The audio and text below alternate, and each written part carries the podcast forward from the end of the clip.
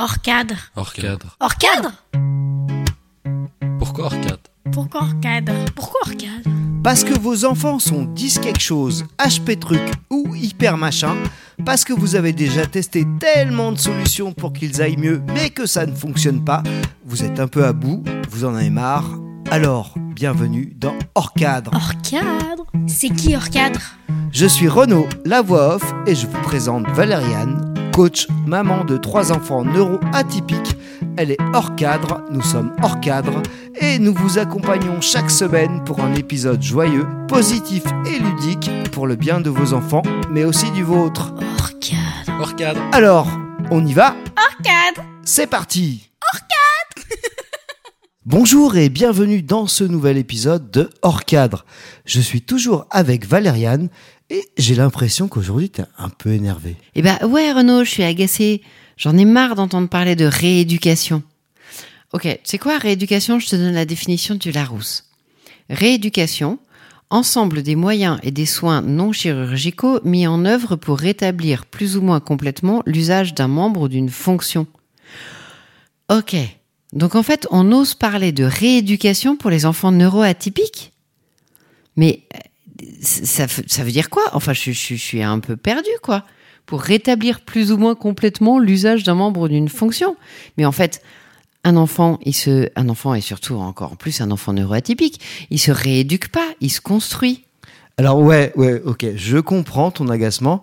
J'ai l'impression que ça t'a marqué. Et est-ce que tu peux nous partager aujourd'hui pourquoi un enfant ne se rééduque pas, il se construit? Ben, En fait, cette, cette affirmation, elle met l'accent sur le fait que chaque enfant est unique, possède son propre potentiel.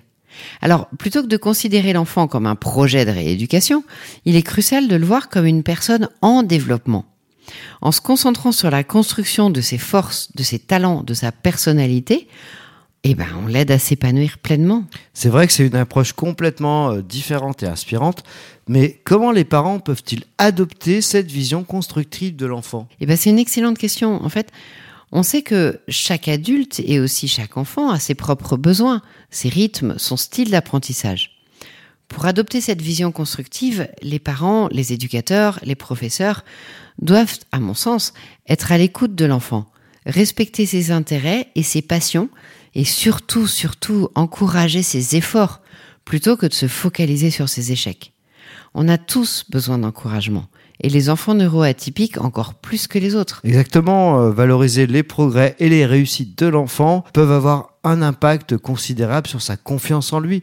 Comment peuvent-ils aider l'enfant à se construire et à développer son plein potentiel? Eh ben, tu sais quoi, je suis vraiment convaincue que pour aider un enfant à se construire, c'est essentiel de créer autour de lui un environnement positif et bienveillant.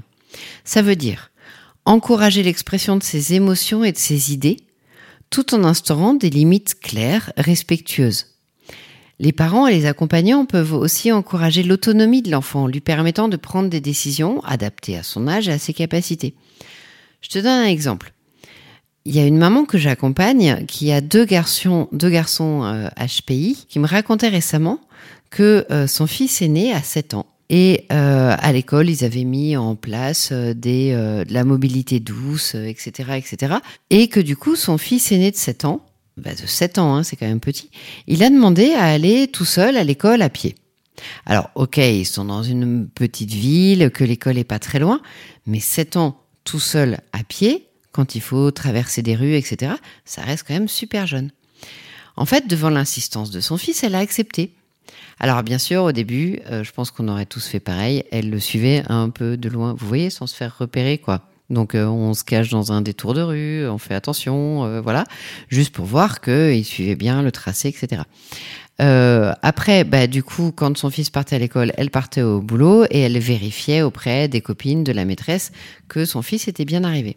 Alors en fait, depuis euh, bon, l'expérimentation le, par l'école s'est arrêtée, sauf que son fils, il a dit, ben moi je veux continuer à aller tout seul à l'école. Et depuis, eh ben il va tout seul à l'école tous les matins. Et alors, ce qui s'est passé d'assez incroyable, c'est que chaque matin, il y avait euh, des crises pour se préparer. Je veux pas me brosser les dents, je veux pas, ça prenait un temps fou. Et ben, depuis qu'il a décidé, lui, d'aller tout seul à l'école et qu'il a eu l'accord de sa maman et le soutien de ses parents, il n'y a plus jamais eu de crise le matin pour se préparer comme il faisait avant. Et oui, effectivement, euh, l'autonomie est un apprentissage et c'est super d'être autonome. Et euh, tu cites souvent une phrase d'un- d'une orthophoniste qui dit Apprendre à son enfant à grandir, c'est lui apprendre à aimer sa maman de loin. Quel conseil donnerais-tu aux parents pour soutenir au mieux la construction de leur enfant? Euh, juste trois choses. D'abord, développer une communication ouverte avec son enfant.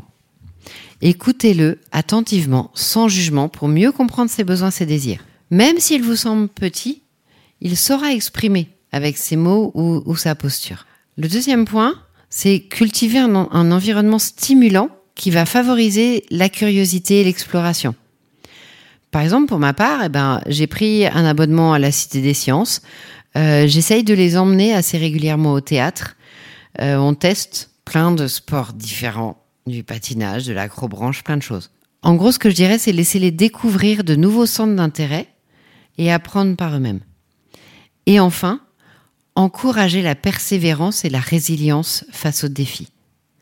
Vos enfants vont avoir à- affaire à, à- à plein de défis.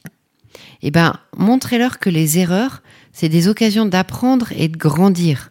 C'est pas vraiment des erreurs en fait, c'est juste des apprentissages. Je vous propose de vivre les défis comme des expériences.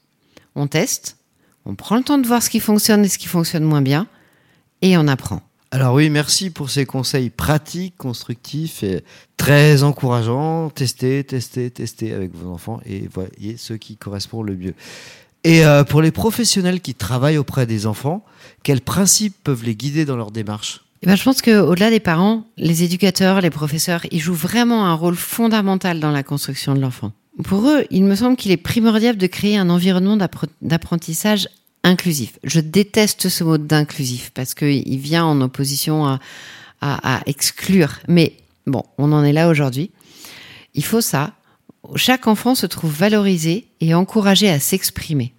Je vous propose de rester ouvert aux différences et d'adapter vos approches pédagogiques en fonction des besoins spécifiques de chaque élève. De célébrer les réussites de chaque enfant et de leur montrer qu'ils sont capables de réaliser de grandes choses. Alors, j'ai bien conscience que dans des classes euh, assez normatives de 30 élèves, eh ben, c'est pas simple.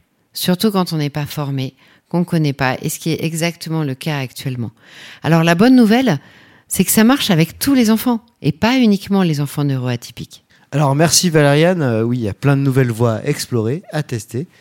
Et euh, avant de conclure, euh, est-ce que tu aurais un dernier message à transmettre aux parents et accompagnants qui nous écoutent?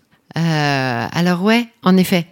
En fait, j'aimerais vous dire, chers parents, éducateurs, professeurs, rappelez-vous que chaque enfant est un être unique et extraordinaire avec un potentiel illimité. Si on le voit comme un être en construction, on lui offre le meilleur des cadeaux, la confiance en lui-même pour affronter les défis de la vie. Surtout, n'oubliez pas que vous êtes les guides, les, les exemples, les modèles bienveillants dans ce voyage extraordinaire qu'est la construction de l'enfant, dans sa construction. Et vous, parents, surtout, faites-vous confiance. Vous êtes la meilleure personne, le meilleur parent pour accompagner votre enfant. Alors merci Valériane, Euh, oui, euh, un message très fort, inspirant. Construisez, construisez, faites-vous confiance, faites-vous confiance, vous allez y arriver. Hors cadre Merci de nous avoir écoutés et si ça vous parle, n'hésitez pas à vous abonner à notre podcast, suivez-nous sur les réseaux sociaux, commentez, partagez vos expériences, posez-nous des questions, parlez-en à vos amis. Plus on est de fous, plus on guérit. Hors cadre Hors cadre. Hors cadre Hors cadre Hors cadre Hors cadre C'est ensemble qu'on peut créer une communauté de parents engagés et joyeux. Prenez soin de vous et surtout de vos enfants extraordinaires. Hors cadre. Hors cadre Alors, merci et à bientôt pour un nouvel épisode.